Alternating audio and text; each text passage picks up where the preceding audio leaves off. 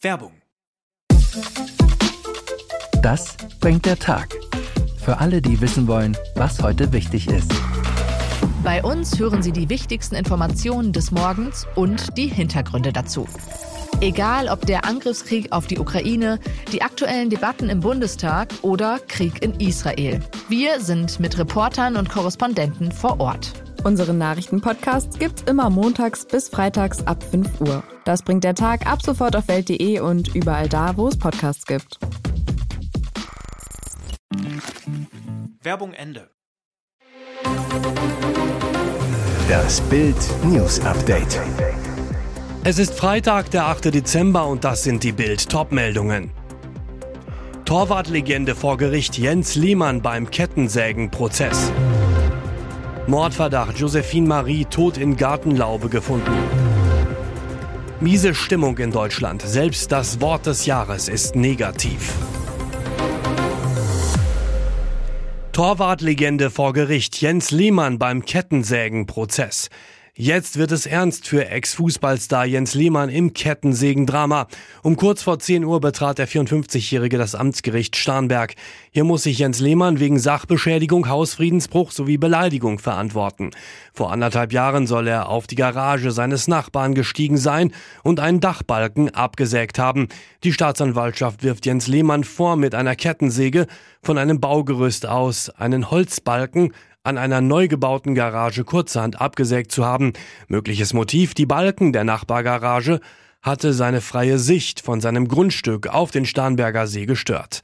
Laut Anklage soll der Ex-Nationaltorwart vor der Kettensägenattacke das Kabel einer Überwachungskamera abgetrennt haben, um bei den Taten nicht gefilmt zu werden. Sein Pech, die Videokamera lief auch nach der gekappten Stromversorgung weiter mit Batterien. Der anschließende Kettensägenauftritt des Ex-Fußballers wurde deshalb live zu Angehörigen des Nachbarn übertragen. Diese alarmierten umgehend die Polizei. Mordverdacht. Josephine Marie tot in Gartenlaube gefunden. Was geschah in der Kleingartensparte an der Stettiner Chaussee in Pasewalk? Gestern Abend wurde dort die Leiche einer zuvor vermissten Jugendlichen entdeckt. Josephine Marie M. war zuletzt am Nikolausabend in einer WG für Menschen mit geistigen Beeinträchtigungen an der Fröbelstraße gesehen worden. Das kleine kräftige Mädchen mit den schulterlangen Haaren war in ihre dunkelgrüne Jacke mit Pelzkragen geschlüpft, hatte sich ihre helle Pudelmütze aufgesetzt, war gegangen. Seither fehlte von dem laut Polizei eingeschränkt orientierten Mädchen jede Spur. Die Kripo suchte mit Hunden, fragte bei Bekannten, fand Josephine Marie M. aber nicht. Gestern Abend wurde schließlich öffentlich nach der Vermissten gesucht. Gegen 19.30 Uhr entdeckten die Beamten in der Sparte schließlich die Leiche. Nach Bildinformationen soll ein Spürhund die Tote in einer Laube aufgespürt haben. Polizeisprecher Jürgen Koletzki, im Moment geht die Polizei von einem mutmaßlichen Gewaltdelikt aus, ermittelt aber weiter in alle Richtungen. Die Ermittlungen zum mutmaßlichen Mörder der 18-Jährigen laufen auf Hochtouren. Er ist eine absolute Legende. Asamoah droht Schalke aus. In der Not stellt Schalke alles in Frage. Angesichts von aktuell 165 Millionen Euro Schulden muss Königsklamm zwingend die Kosten senken, kann sich in der zweiten Liga keine teuren und ineffizienten Strukturen leisten. Bild erfuhr, neben den Spielern stehen im Profileistungszentrum auch alle Mitarbeiter auf dem Prüfstand, sogar Schalke-Legende Gerald Asamoah, der mit kurzen Unterbrechungen seit 1999 bei Königsblau ist. Sein Vertrag als Leiter Lizenz läuft am Saisonende aus und soll, das ist hartnäckig aus Clubkreisen zu hören, offenbar nicht mehr verlängert werden. Asamoah sei zwar Schalke Gesicht und Fanliebling, aber fachlich würde es weiterhin Zweifel geben. Zur Erinnerung, im Juni hat noch Sportvorstand Peter Knebel statt Asamoah lieber den bisherigen Chefscout André Hechelmann zum Sportdirektor befördert. Nun droht Asa der nächste Schalke-Rückschlag. Dass er den Managerlehrgang von DFL und DFB absolviert, scheint ihm intern nicht wirklich zu nutzen. Da Knebel schon nicht mehr stattfindet und Hechelmann noch nicht etabliert ist, wird der neue Vorstandschef Matthias Tillmann die Asamoah-Entscheidung treffen. Miese Stimmung in Deutschland, selbst das Wort des Jahres ist negativ. Es wird nicht mehr besser in 2023. Krisenmodus ist zum Wort des Jahres 2023 gekürt worden. Das teilte die Gesellschaft für deutsche Sprache heute in Wiesbaden mit. Auf dem zweiten Platz landete Antisemitismus, dahinter leseunfähig.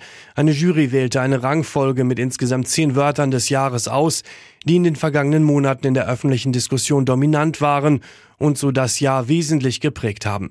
Die Liste spiegelt die Realität wider und die Realität ist derzeit ziemlich düster, sagt die GFDS-Geschäftsführerin Andrea Ewels.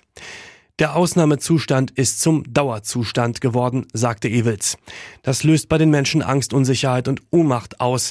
Diese Gefühle beherrschen den Alltag und man weiß nicht, was kommt denn noch.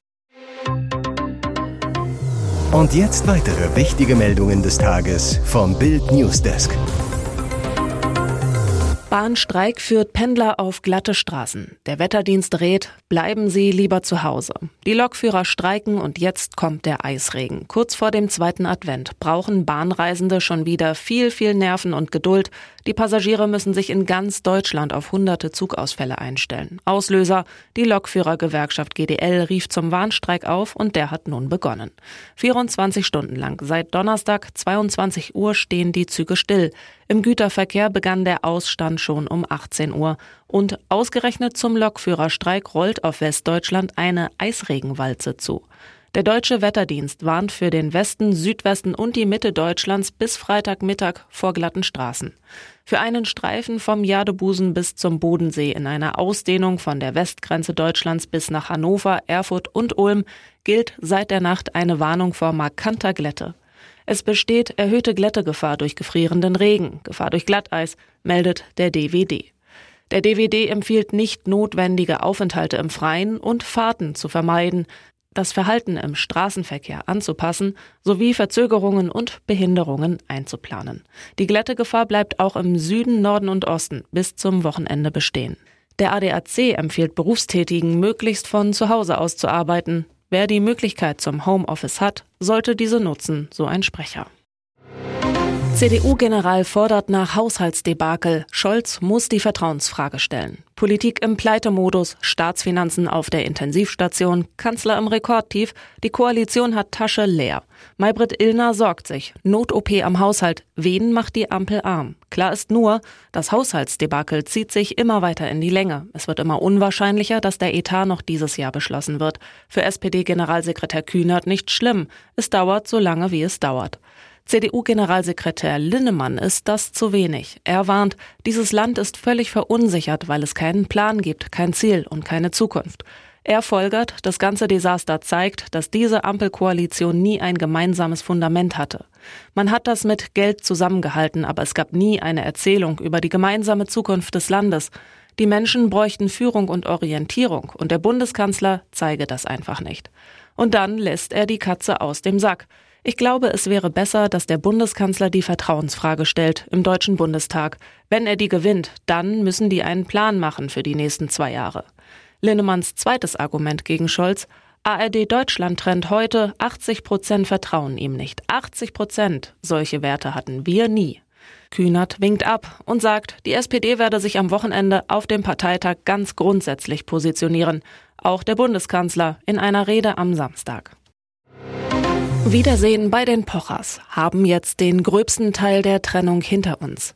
Sie sind das neue Podcast-Traumpaar Oliver Pocher und Sandy Meyer-Wölden. Das ehemalige Paar plaudert seit gut sechs Wochen jeden Donnerstag über sein Liebesleben und alles, was die Welt derzeit so beschäftigt. Ob sich die beiden nach Ollis Trennung von Amira wieder näher kommen? Nur als Podcast-Paar macht Sandy in der neuesten Folge von Die Pochers frisch recycelt deutlich. Sie ist derzeit auf der Suche nach Mr. Right, könnte sich sogar vorstellen, einen Tinder-Account zu starten. Olli lenkt allerdings ein, du bist eher Raya. Denn beim Promi-Tinder müsse sie sich nicht mit den ganzen Asozialen auseinandersetzen. An Sandy sei Online-Dating in der Vergangenheit komplett vorbeigegangen. Warum? Weil sie alle sechs Wochen einen neuen habe, scherzt Olli. Er selbst ist wohl noch lange nicht wieder bereit für eine neue Liebe, aber zwischen ihm und Amira scheint die Stimmung wieder besser. Olli haben jetzt den gröbsten Teil der Trennung hinter uns. Am Samstag wird es sogar ein riesengroßes Wiedersehen geben, denn Sandy, Olli und Amira werden zu Ein Herz für Kinder nach Berlin kommen. Dramatischer Polizeieinsatz in Köln am Abend. Eine Frau rief um Hilfe, sie werde überfallen. Die Polizei schoss den mutmaßlichen Angreifer schließlich nieder. Der Mann starb.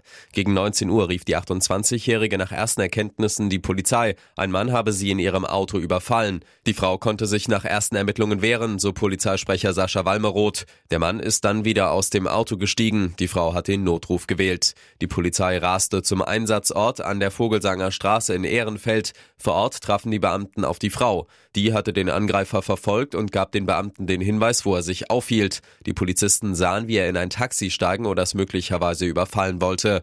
Nach Zeugenangaben soll eventuell ein Messer im Spiel gewesen sein, so der Polizeisprecher. Was dann genau passierte, muss laut Polizei noch ermittelt werden. Eine Kugel aus einer Dienstwaffe traf den Mann, er wurde schwerst verletzt. Am Boden liegend soll er sich noch selbst verletzt haben. Unter Reanimation wurde der Angeschossene ins Krankenhaus gebracht. Dort starb er wenig später.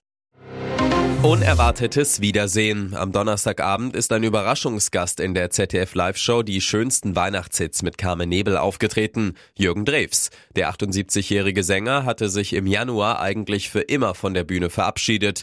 An der Seite seiner Tochter Jolina Drews sang er ihren berührenden Weihnachtssong Mein größtes Geschenk, in dem sie das für ihre Familie schwierige Jahr verarbeitet.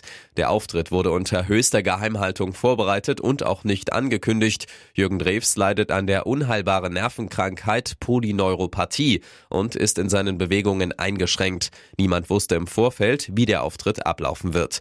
Bild hat mit Jürgen und Jolina exklusiv vor dem gemeinsamen Auftritt gesprochen und Bild fragt, sagt, Jürgen, du hast im Januar bei Florian Silbereisen deinen Rücktritt von der Bühne erklärt. Warum kehrst du jetzt in Carmen Nebels Weihnachtsshow zurück? Jürgen sagt, das Jahr 2023 war ein schweres und trauriges Jahr für unsere Familie. Wir haben meine Schwiegermutter verloren und bei Ramona wurde ein bösartiger Hauttumor diagnostiziert. Solche Ereignisse führen einem schmerzlich vor Augen, wie kostbar die Zeit mit seinen geliebten Menschen ist. Jolina hat das zum Anlass genommen und diesen besonderen Song darüber geschrieben. Ihr Herzenswunsch war es, dass ich in diesem Song mit ihr im Duett singe. Und was soll ich sagen? Dieses Lied hat mich sofort mitten ins Herz getroffen. Das komplette Interview gibt's auf Bild.de.